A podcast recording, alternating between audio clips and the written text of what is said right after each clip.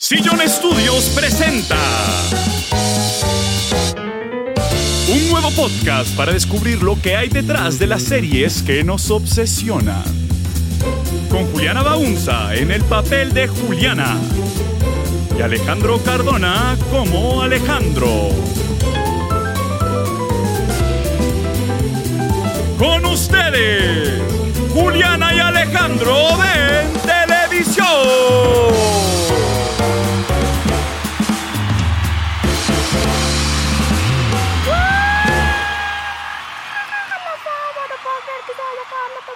Bienvenidos a Julián Alejandro en Televisión. Este es un podcast en el que hablamos de las series que habitan nuestras pantallas. Eh, ¿Cómo llegan a ellas? Eh, ¿Y qué pasa una vez se van, van al otro lado? ¿Se escapan? Escapan al otro lado. escapan al otro lado. Muy bien, Juliana. Yo soy Alejandro Cardona. Una temporada más y no me lo aprendí. Y yo soy Juliana Baunza. Juli, ¿de qué vamos a hablar hoy? Hoy vamos a hablar de un tema que había estado pensando y que además nos pidieron mucho, que es canciones. Las canciones de las intros y outros de las series. Sí. No tanto musicalización, sino como la- los intros y Súper específico. Sí, sí, no, no, no. Sí, mucha gente habla, eh, pues nos escribió como hablen de la música en la televisión, que es un tema muy amplio, creo yo. No, es totalmente enorme. Lo cerré más. Entonces dije, hablaré solo de canciones de intros de la televisión, que son llamadas en inglés theme songs, las canciones motivo de la televisión. Justo en nuestro programa de Juliana y Alejandro Responden Preguntas, respondimos esta pregunta eh, de cuál es nuestra, nuestra intro favorita. Y creo que yo dije The Wire, pero hace cinco segundos me preguntaste como, ¿cuál es tu intro favorita, Alejandro? Yo instintivamente dije Cheers. Sí. Entonces de pronto es el tema de Cheers. Sometimes you wanna go where everybody knows your name.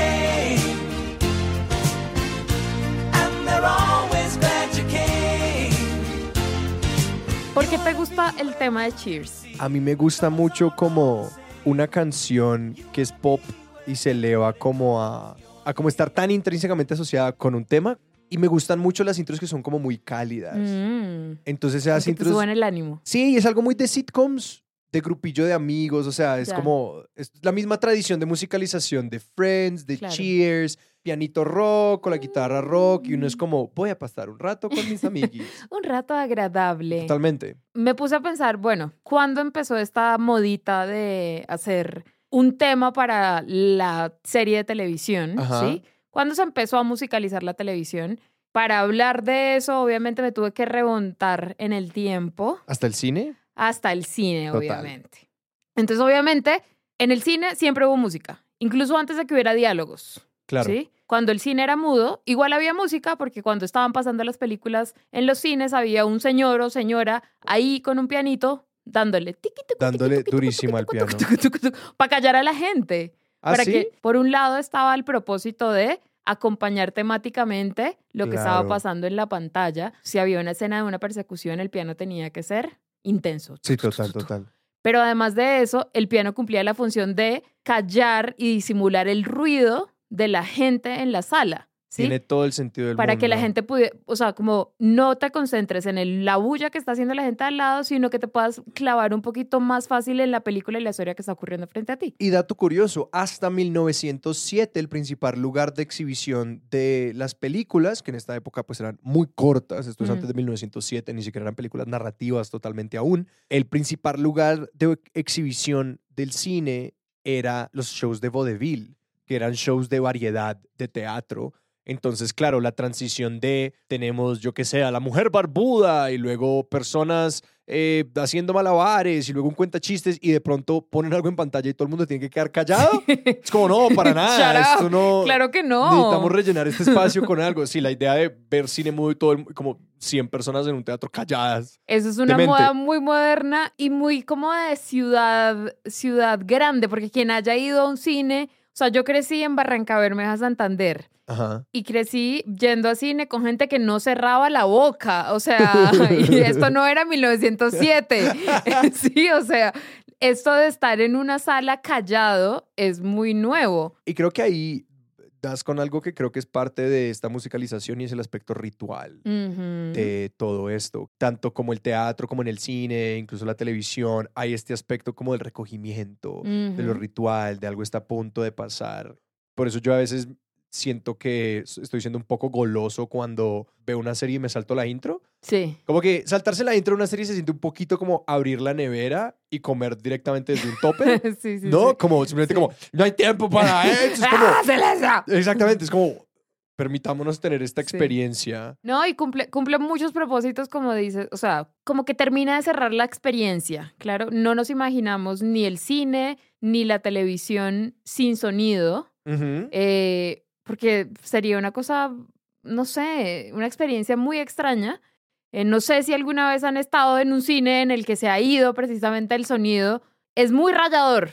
Sí, porque entonces tus, tus primos no se callan, ahí sí que no. Ahí es como, ¿qué, qué está pasando? Sí, sí, sí. me saca de una de el estado mental en el que estoy viendo la película. Entonces la música, además de ayudarte como a clavarte en la historia y meterte y suspender un momentico esta como el estar acá en esta realidad y Sí, sí, meterte en la historia de la película, además pues te ayuda a como entender y te comunica otras cosas aparte de la imagen. Algo que estoy empezando a pensar es como qué interesante esta decisión de, a ver, nuestro paradigma del cine y la televisión es preeminentemente narrativo. Mm, Es tan narrativo que ni siquiera, ni siquiera florecen mucho las antologías, por ejemplo. Es muy raro que una antología dure más de un par de temporadas. La gran mayoría de la televisión de ficción es narrativa y es serializada. La televisión podría ser TikTok, podría ser una serie de imágenes discontinuas, Sí. podría ser como algo ligado completamente al espectáculo visual. Y es súper interesante que las intros todavía son un espacio de construcción tonal, no Mm. narrativa. Yo creo que son muy, muy ricas de ver y uno a veces simplemente es como, quiero volver a ver la intro de aquel programa que me gustaba. Simplemente son evocativas, usualmente muestran como imágenes de que, que pueden o no ser relacionadas con la serie, pero que me revuelven en torno a ella, casi que son como poemas del tono mm, de lo que va a ser la serie. te dice de qué va la serie y cambia por, o sea, te pone enfrente más o menos una exposición de lo que vas a ver, ¿sí? Total. Pero es tan interesante que eso no sea como más narrativo o más Mm. explicativo, que tenemos este como que instintivamente a lo primero, con lo primero que uno tiene que conectar es como con ese, con el tono. Me encanta que dices que no es narrativo porque significa que subconscientemente hay unos códigos que ya todos entendemos, Ajá. como si tú oyes un, no sé, un violín haciendo chin, chin, chin, tú ya entiendes que esto no es una historia romántica. Total, total. que eso es una historia de terror o un thriller. Si tú oyes un pianito haciendo ya sabes qué tipo de historia es. Así no eh, digas en ese momento en tu cabeza, ah, claro, esa es una historia romántica. Tu cuerpo ya lo entiende. Siento que eso puede ser un cuchillo de doble filo porque un video ensayista que se llama Tentacruel en YouTube hablaba un poco de lo que la musicalización Mm, le hace a nuestra relación con la música. Hay muchos géneros musicales y muchos sonidos ujú. Como que el jazz y la música clásica sufren en particular de esto.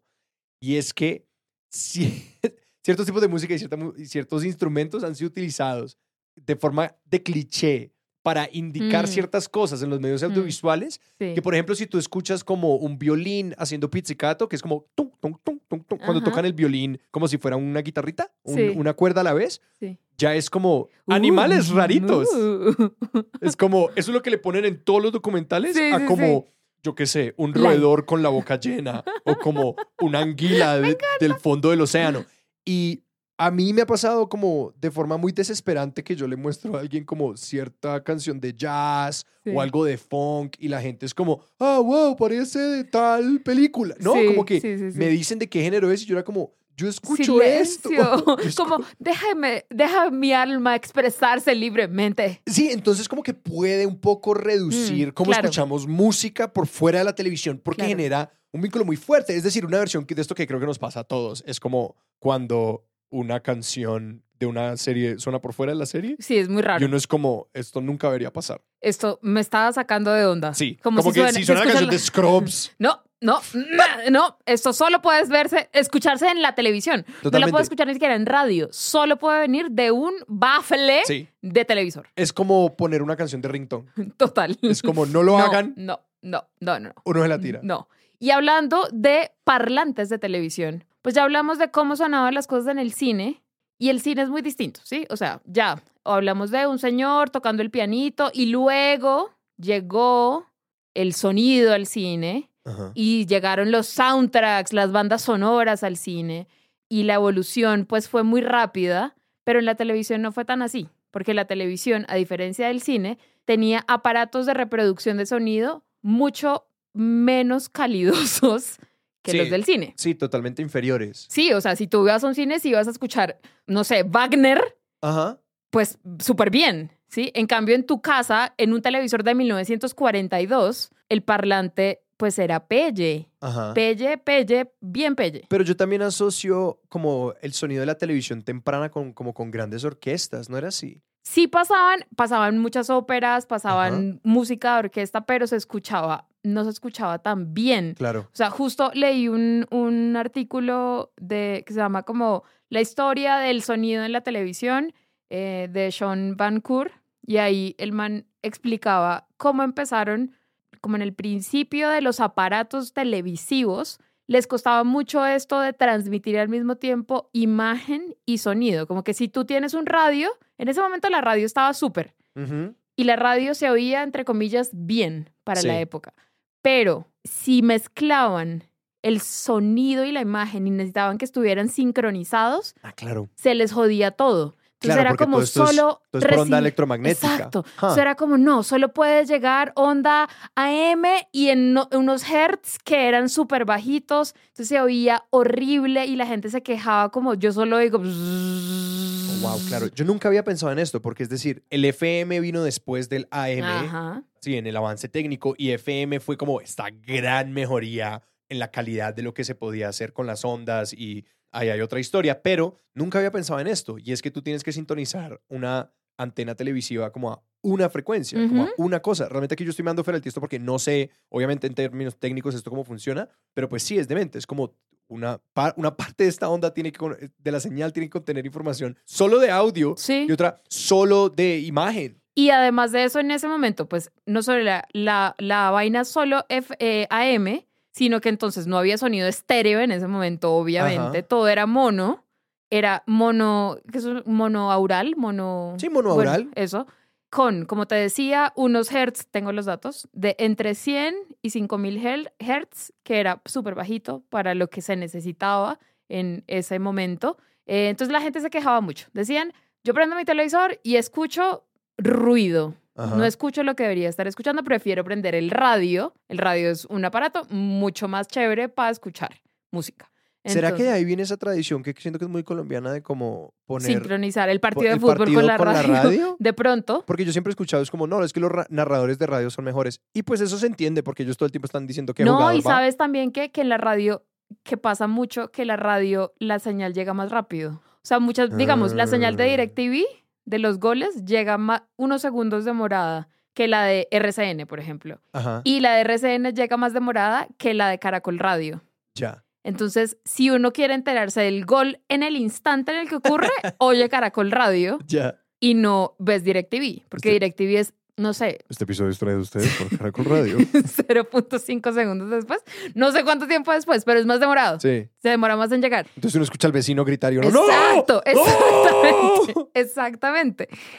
Con los años, las cosas fueron mejorando, fueron progresando. En los años 30, como que le pararon muchas más bolas en la Comisión de Comunicaciones Federal en Estados Unidos. Ajá. cómo mejorar la transmisión y mejorar esa, esa sincronización entre el sonido y la imagen. Y como que salieron nuevos modelos de televisores en los 40 que ya tenían señal FM Ok. eh, y que ya llegaban hasta 15.000 Hz. Entonces ya era como, uh, modernidad, se oye mucho mejor. Entonces ya llegamos a los 40.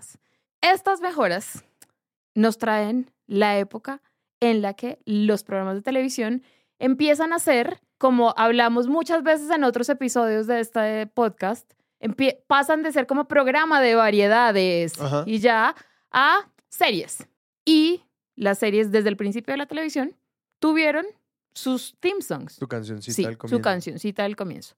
Eh, la primera cancioncita de comienzo que encontré, de la que hay grabación, Claro. Sí, porque no sé si habrá una antes, pero que exista No, la porque si se remontan al episodio Comer, Reza, Repetir series de nuestra primera temporada, sabrán que hasta como los años 50, básicamente la gente grababa en unas cintas los programas de televisión y luego los botaban a la basura. Exactamente. En esa época, las series, como contó Alejandro en ese episodio, estaban patrocinadas generalmente por una marca, Un solo patrocinador. un solo patrocinador. ¿Sí? No, era, no había corta comercial y mil marcas patrocinan en, en el medio de la serie, sino que era, no sé, Geritol, para la tos. Exacto. Y es la a Juliana y Alejandro, traído a ustedes gracias a Geritol, todo el programa. Sí, Geritol nos quiere patrocinar. Sí, adelante. Hablen con Caracol Radio. Uno de, esos, uno de esos programas, y el primero del que encontré grabaciones, es el Texaco Star Theater. Yes. Con Milton Berle. Yes. Y este tema tiene una particularidad y es que funciona más que como introducción a la serie o a contarte de qué va este programa, es básicamente un comercial de Texaco. Total. hay cuatro señores vestidos de, ¿cómo se llaman las personas que trabajan en las estaciones de servicio de gasolina? Personas que trabajan en la estación de servicio de gasolina. Bueno, cuatro personas de esas hablando de las maravillas de Texaco. Texaco. We work from Maine to Mexico. There's nothing like this Texaco of ours. Our show tonight is powerful. We'll wow you with an hour full of howls from a shower full of stars. Y durante dos minutos y medio estos señores cantan sobre las maravillas de Texaco, Y dicen todo lo que hacen. todo lo que como- hacen. Yo brillo, yo policho el carro, yo le limpio la llanta. Y después de dos minutos y medio son como, ah, y cierto, acá está Milton Berle y un programa de televisión. Entonces era un comercial. Era el comercial al principio del programa, pero tenía una theme song que duraba mucho. O sea, mucho más de lo que duran las theme songs, o sea, las, las Ahora intros de ahora. 30 segundos, un minuto. Exactamente. Entonces, al principio, pues servían para eso y como que no se les daba la importancia, no sé, para el- l- que también es un tema recurrente en nuestro podcast de la subestimación de la televisión Claro. como medio creativo. Entonces, Sí. nadie que trabajara en música decía como, oh, acá hay un potencial increíble para crear composiciones que cambiarán la historia de la música. Sí, sí, sí. Sí, era como esto es un comercial, hay que hacer jingles y ya y atrapar a la gente rápido para venderle cosas. Claro, pero suenan como jingles de comercial. Suenan tal cual. Exacto, Son jingles. exacto. Y después, cuando ya dejaron de las marcas patrocinar una serie, al o sea, como una serie entera, y empezaron a crearse los cortes comerciales Ajá. y las series empezaron a tener sus temas de la serie, pues el tema se volvió igual un comercial Para la serie para que estás a punto exacto, de ver. que es como te tengo que vender la serie que vas a ver, ¿sí? Claro, que esto es algo que yo olvido, como que había una vez la televisión Sí. lineal. Exacto. Como había una vez, tú estabas viendo un montón de canales y empezaba un programa y si pues atrapaba tu atención, uno se quedaba a ver qué onda, qué es esto. Exacto. En alguno de los artículos que leí decía una cosa súper interesante que era como de, pues claro, además de funcionar como comercial para la serie, había otra función en estas canciones que era como, que funcionaba como alarma, ¿sí? Como el televisor en esa época estaba prendido todo el día ahí en la casa. Ajá. La gente estaba haciendo el almuerzo, así trabajando, llegaba del trabajo, los niños estaban haciendo sus cosas, entonces todo el día sonaba esto allá de fondo. O no sonaba porque no había televisión todo el día.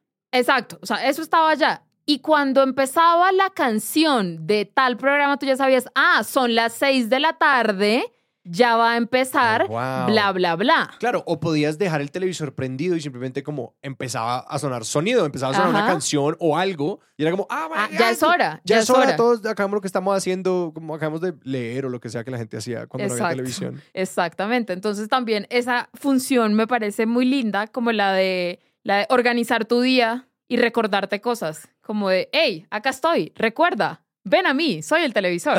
¿Sí? sí. Eh, Como un reloj de la Exacto. plaza. Exacto, porque en este momento, al menos en mi caso, yo ya no hago esto de tener el televisor prendido Así, ¿no? de fondo y no me sorprende nunca lo que va a llegar, porque yo soy la que decide qué es lo que va a poner. Sí, pues es que ese es el paradigma de nuestra generación, que es como decisiones, decisiones, decisiones. Todas las decisiones las dictamos nosotros. Es cuando yo quiera. Desde esta época, en años 50, años 60, años 70, fueron evolucionando las canciones de las series. Y mientras investigaba sobre este tema, al principio como que caí en uno de los errores en los que se suele caer cuando uno piensa en televisión, que es que antes todo era, era perfecto y toda la, todas las series tenían canciones que duraban dos minutos y ahora ninguna tiene y ahora todas las quieren quitar. Ajá. Y es como, no, no era así. Algunas series tenían canciones largas, pero desde los años 50 hubo series que experimentaban con no tener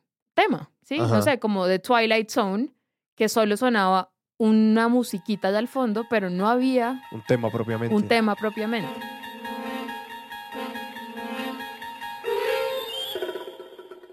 Y la crisis real de, las, de los temas de la televisión, uno pensaría, ah, llegó con el streaming, pero no, no, no, no, no, claro que no. Llegó mucho antes, llegó en los noventas, cuando fue apareciendo la televisión por cable. Esto de que la televisión entra en crisis y los ejecutivos, la gente con plata, dice, Dios mío, hay que cambiarlo todo tenemos que dejar de hacer tal cosa, vamos a quitarle plata a tal parte estratégica de la televisión, no pasa solo ahorita.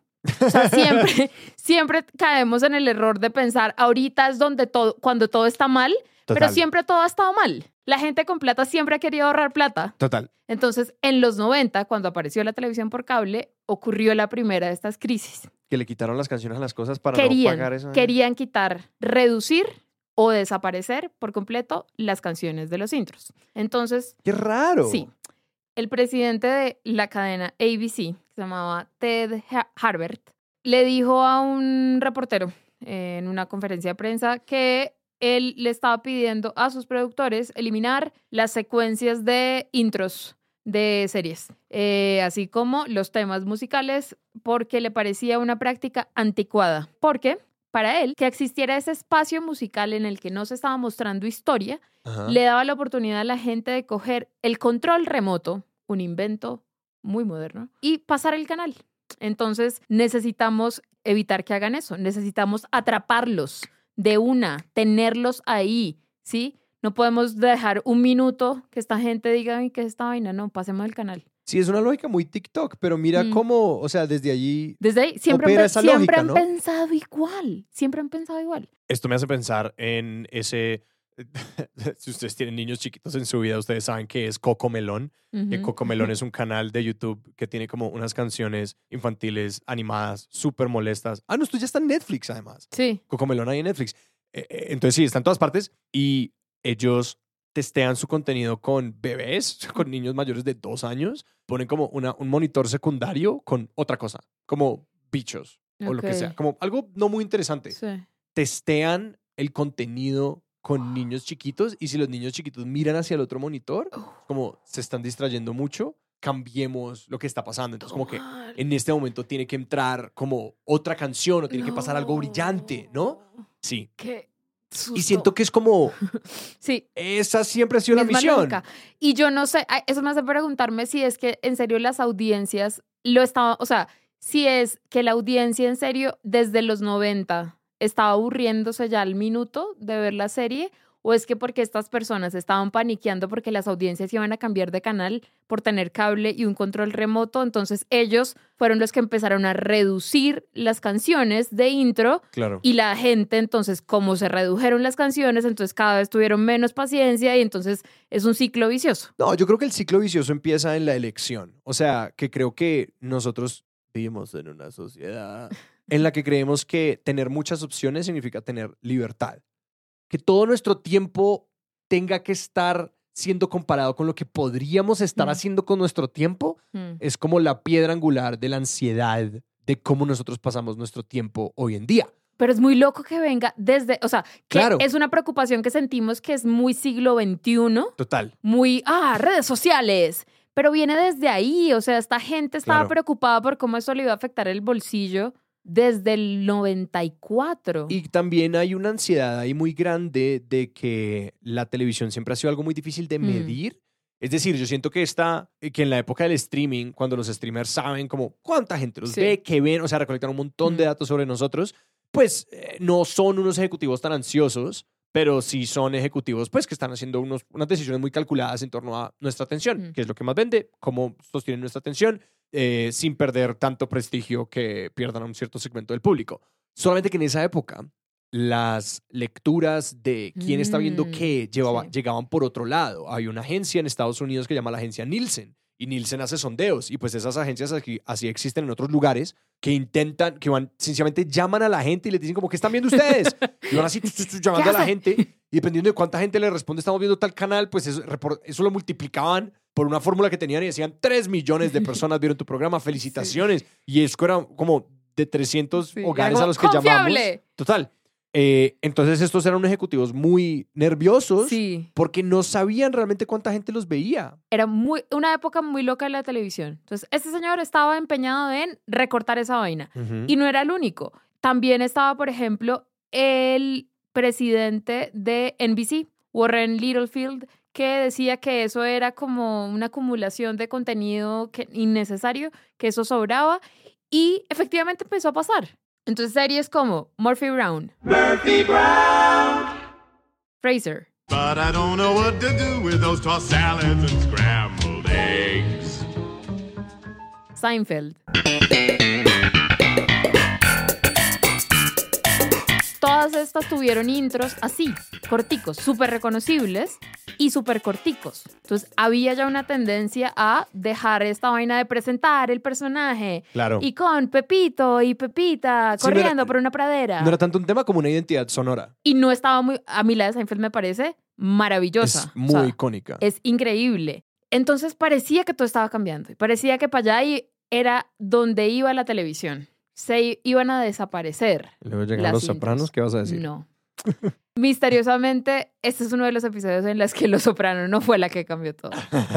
Esa ese mismo otoño de 1994 hubo una serie que lo cambió todo. ¿Friends? Sí, Ah, wow, le pegué, Friends.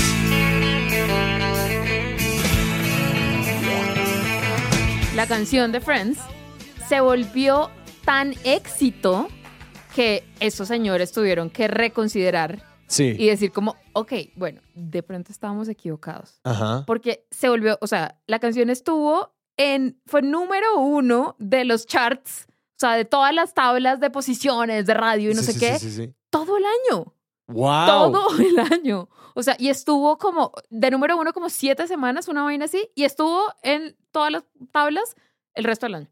Wow. O sea, por siempre. Fue increíble la banda que además tocó la canción como por los contratar, o sea, la compuso una gente, pero esta banda que se llamaba ah, esta eh, canción fue compuesta para. Para Friends. Ah, yo no sabía. Yo creía Sí. que era una canción pop. No, te la voy a contar. La canción se llama I'll Be There For You.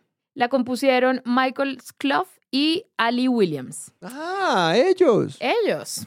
Entonces, eh, ¿sabes en qué canción se inspiraron para componerla? En Paperback Writer de los Beatles. Ah, sí. Paperback Entonces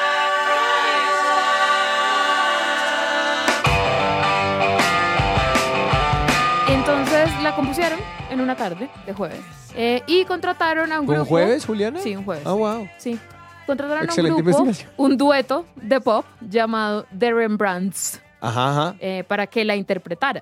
Y estos dijeron como, bueno, sí, todo bien, necesitamos ¿no? la plata. Ellos no sabían que la canción iba a ser un éxito. Ellos no sabían que iba a ser la única canción que la gente iba a conocer de Rembrandt. No sabían que iban a tener que incluirla en su álbum del éxito que tuvo.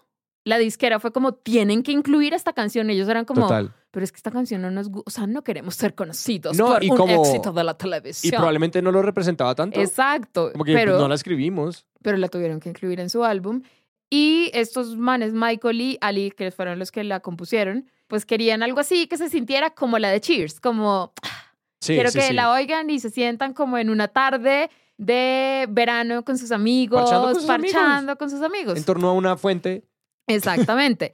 Una parte muy importante de esa canción es el momento en el que está sonando y se escuchan las palmadas. Hazlo. ¿Sí o qué? Hazlo ya.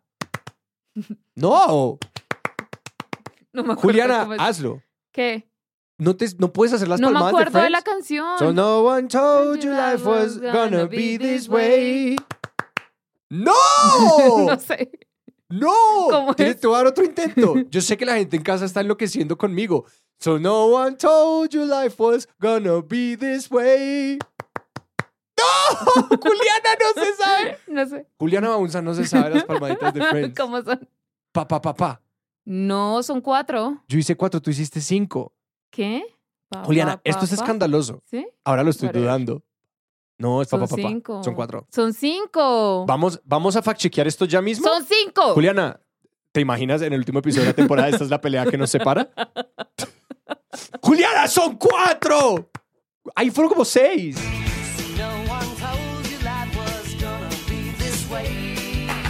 Son cuatro. Ah. Juliana, esto es un escándalo. Te pido que me entregues tu pistola y tu licencia de crítica de televisión. ni siquiera crítica de televisión, esto es de saber. Yo no sé nada de música. Necesito tu pistola y tu Y licencia. Y tu licencia. Bueno, entonces la razón por la que mencioné las palmadas fue porque cuando ya grabaron eh, las imágenes de la intro Sí. con el elenco en el estudio de Warner en La Fuente bailando muy felices y agregaron la versión final de la canción grabada por The Rembrandts, faltaba la parte de la pista que tenía la batería. Ah, No habían grabado la batería. ¿cómo así? No la grabaron. Alguien se le olvidó. Alguien se le olvidó llevar esa parte. Entonces, en ese Pero momento. en el estudio lo habían grabado, solamente no llegó a Sí, no ABC. llegó, no llegó. Entonces se paniquearon y el mancito, el compositor Skloff y otros tres colegas de él dijeron como pues rellenemos esto con palmadas. Entonces decidieron aplaudir y pues la historia se escribió ese día. Qué buena historia esta la del tema de Friends, porque suena know. como suena. Es paperback writer y con cuatro aplausos. Esa es la Cuatro. fórmula. Exacto. El día que participe en ¿Quién quiere ser millonario? y me pregunten cuántas palmadas hay en eh, la, La canción de Friends, diré, ah, yo sé la respuesta a esta pregunta. Yo te voy a decir, como con esa fantasía uno escucha este tipo de podcasts. Exactamente. Para el día en el que llegue mi momento Slumdog Millionaire. Ajá, ajá. Entonces, así fue como la canción de Friends salvó las canciones de intros, los temas de la televisión, al menos por una década más. Como posiblemente. Sí, por una década más, al menos. Sí, las revivió y eh, se siguieron haciendo. Probó que se podía tener mucho éxito eh, financiero, además. Claro, porque además Warner es dueña de la canción. Exacto. Y justo ahí los ejecutivos se dieron cuenta como, ay, esta es otra forma de hacer plata. Claro. Pero en otros casos, como por ejemplo, otra canción muy popular, también de los 90, es la de Dawson's Creek.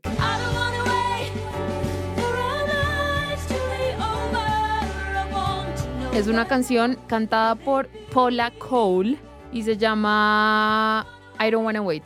Con esa serie pasó una cosa súper loca y es que ellos tenían ya la serie lista, grabaron las imágenes para la intro del elenco corriendo por la playa, siendo felices, no sé qué.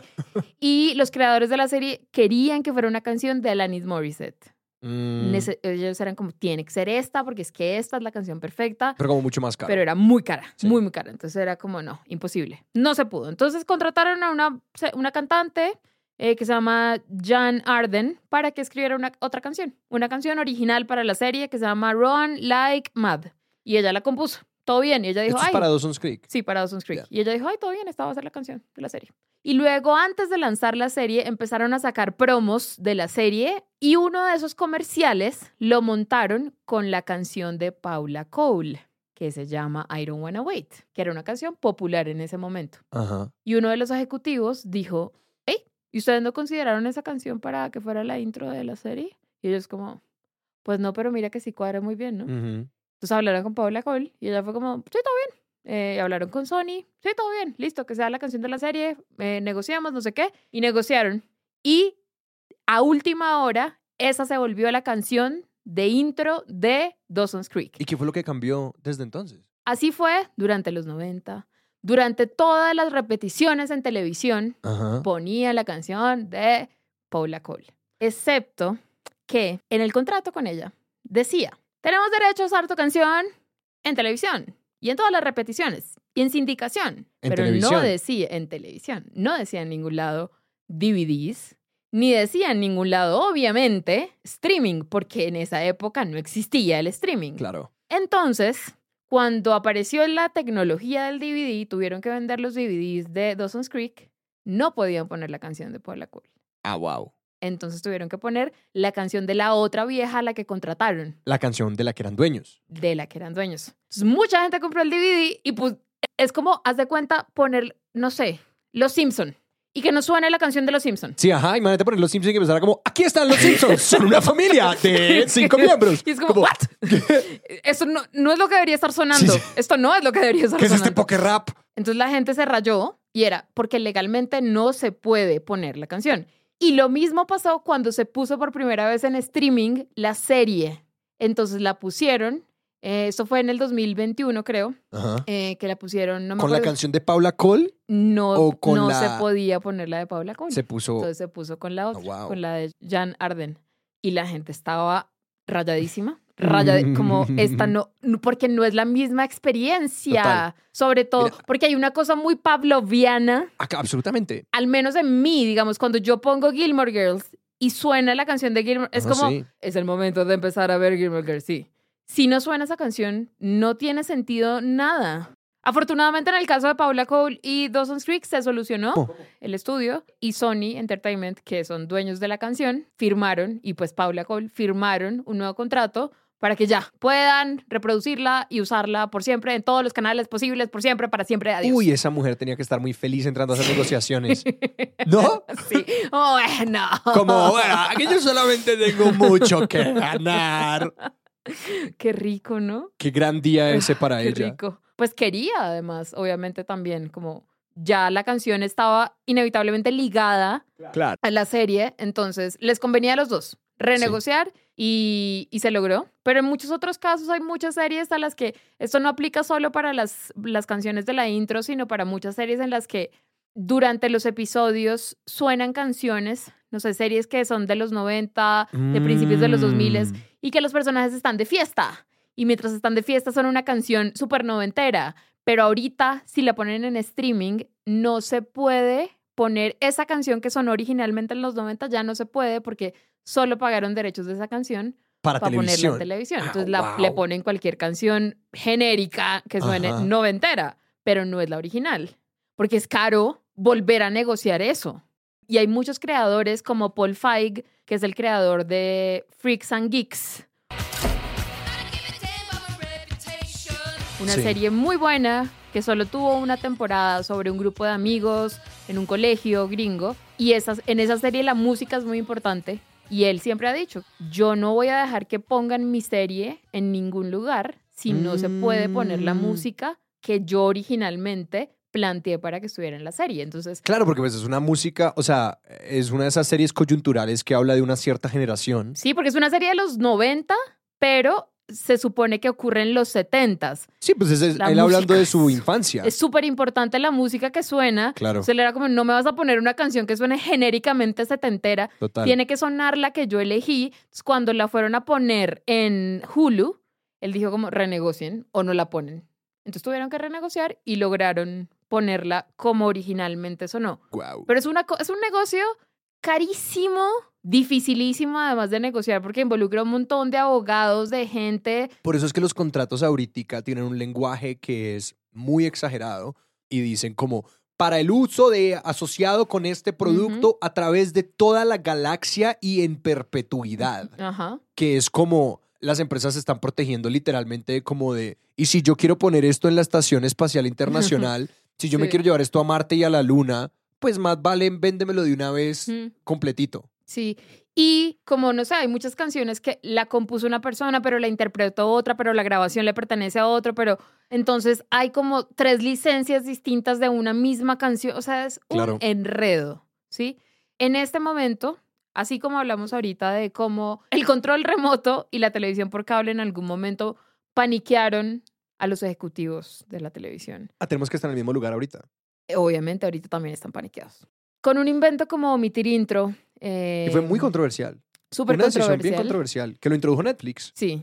Eh, y ya todas las plataformas tienen esa opción que es, pues te saltas eh, Ujú. esos segundos o minuto que dure la cancioncita.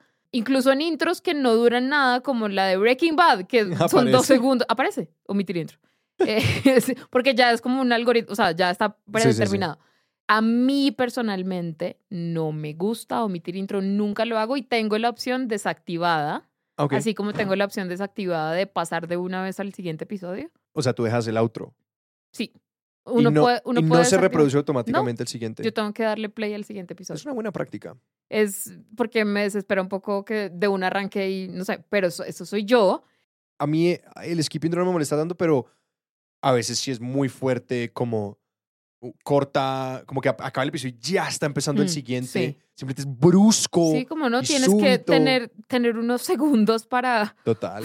como recuperarte y de pronto ya, que pase un minutico y ahí sí, siguiente.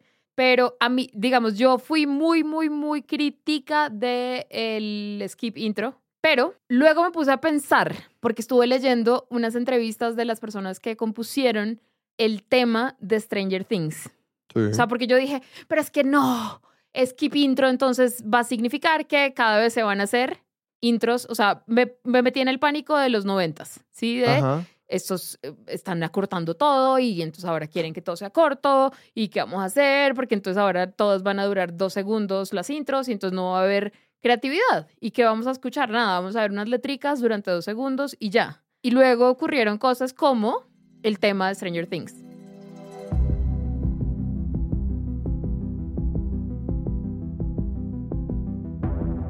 Me puse a pensar fue que de pronto con las restricciones actuales, de todas formas se pueden crear cosas súper interesantes. Ah, absolutamente. No sé, ahí también recordé cosas como la intro de Seinfeld, la intro de Twilight Zone desde los 50, como que igual son cosas que se han hecho siempre, Ajá. si no es como que solo ahorita se están haciendo intros cortas, es un problema del siglo XXI. Pues es que es interesante porque creo que nuestro problema va más por otro lado, que es el segundo monitor. La experiencia en formato largo sigue necesitando estas cosas. Mm, Es decir, ningún TikTok tiene intro, ¿no? Simplemente como, "Puf, vamos allá y estamos allí y es muy rápido, bla, bla, bla, bla, y todo esto. Pero las experiencias en formato largo siguen necesitando un intro y un outro, como que sigue teniendo que dar una cierta Sí. preparación de esto va a pasar y yo creo que lo que tiende a pasar más es como la como esto de empezar una serie y ir con la siguiente, empezar una serie y no y no Sí. seguir y ir con la siguiente. No que uno empieza cinco cosas distintas Mm. antes de decidirse por dónde se va. Lo que creo que realmente está pasando no es tanto que esas intros se vayan a cortar, sino que la pantalla del celular es siempre el primer monitor y el monitor secundario es la televisión.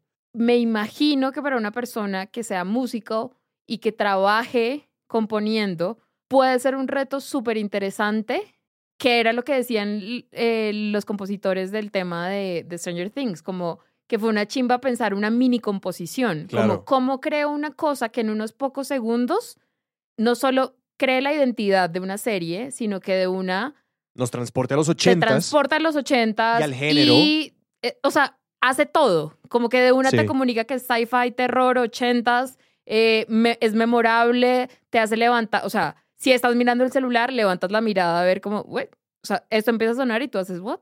¿Qué, qué es esto? Sí te atrapa. Entonces, este es uno de esos episodios en los que no estoy tan pesimista. Sí, porque no esto creo que sea- lado. No creo que sea, o sea, que para los compositores y compositoras en este momento el, un- el reto sea solo, solo compón una cosa que funcione en siete segundos. Porque además de que, no sé, hay unos que tienen que componer, hacer mini composiciones para siete segundos, pero también hay espacio para composiciones como la canción de Succession, que son largas y que son súper cargadas y súper complicadas.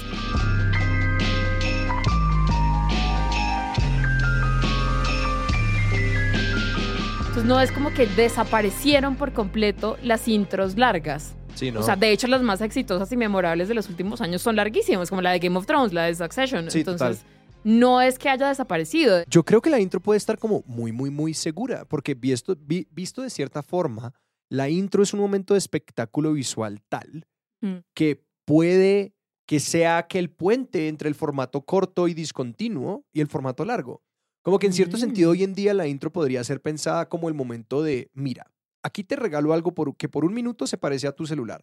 Es esta cosa espectacular y, visual, y rápida y Mm. cautivadora y no necesariamente narrativa y no es continua y de pronto la intro puede funcionar como ese momento. Ya se sabe por el comportamiento de los streamers que la gente no está haciendo el celular a un lado mientras que ve series, esto lo sabemos, pero sí como un momento de te voy a dar la oportunidad de poner mi atención. Creo que también puede ser no solo una forma de despegarlos del celular, sino de de pronto, ok, bueno, ya aceptaron, no los voy a despegar del celular, entonces voy a conectarlos a través de su celular a mi serie. Porque justo hay, ha pasado mucho en los últimos años que canciones que suenan en series se vuelven virales gracias a TikTok. Total. como la de Kate Bush en Stranger Things, pasa todo el tiempo. Entonces, creo que también es una oportunidad para los las creadores y creadoras de hacer como este sync con músicos y de decir como, ok, la gente no va a soltar el celular. Y es la forma de engancharlos y decir como, ah, ok, alguien vio en TikTok, le gustó la canción, le gustó la escena, de pronto se va a ver la serie porque la vio en TikTok. No, claro, y es que la música, mucho más que las series por ser narrativas, la música sí puede viajar, la música sí se puede recontextualizar en esos otros espacios, entonces sí puede ser esa gran oportunidad de mercadeo, de generación de identidad de serie, de como de reclamar esos otros espacios, como que la música puede ser la embajadora. Entonces, por todo lo contrario a tu miedo, Juli, yo creo que podemos estar viendo un momento donde como la música y las intros de las series van a ser como más importantes, más robustas. todo me llena de esperanza, porque además leí, digamos, un dato como el, no sé, hace 10 años había por ahí una decena de eh, supervisores musicales en Estados Unidos. En este momento el gremio ya tiene más de 500 personas. Wow. Entonces, como que sí es una cosa que se está, que está creciendo, que está ganando respeto, que la gente está entendiendo para que sirve, para que existe Sí. Está, respetan su importancia y ven además no solo las personas que la consumimos y las personas que la crean, sino que los que deciden a qué le meten la plata entienden la importancia porque les está dando plata. Entonces, es uno de esos casos en las que las tres cositas se alinean.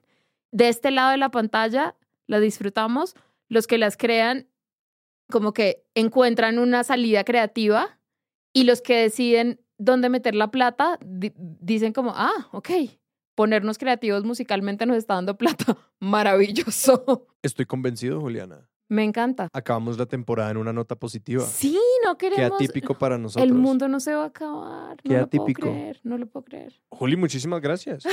Muchas gracias por escucharnos esta temporada. Síganos en nuestras redes, Julia Alejo en TV, en Twitter e Instagram, Juliana Alejandro en televisión arroba gmail.com o Juliana Alejandro en televisión punto substack punto com. Ahí está nuestro newsletter. Y si no lo han hecho aún y si nos extrañan entre las temporadas, no puedo insistir suficiente en esto. Todos los episodios están acompañados por un montón de fuentes, artículos Ujú. hermosos, otros podcasts que nosotros escuchamos, eh, videoensayos. Realmente a mí nada me hace más feliz que enterarme de que alguien vio algo de lo que ponemos en el newsletter porque son las cosas que nos inspiran y que nos encantan. Es maravilloso. Y si ya escucharon las dos temporadas y se las acabaron, pues repítanlas. y- y- Vuélvanlas a empezar en orden. y háganlo con la bibliografía. Me encanta. Excelente sugerencia. ¿Cuándo vamos a volver? No lo sabemos. No lo sabemos. No les podemos prometer nada. Y por eso no lo haremos. Exactamente. Eh, Ernesto, nos vemos el otro año, espero. Hasta entonces, haz lo tuyo. Juliana y Alejandro ven televisión es un podcast de Sillón Estudios producido por Paula Villán. Producción ejecutiva de Sara Trejos y escenografía por Leslie Guzmán. Nuestra banda la dirige Juan Esteban Arango. Yo soy Ernesto Benguechea y para ustedes, querido público, buenas noches. Lucille Ball and Desi Arnaz will be back next week at this same time.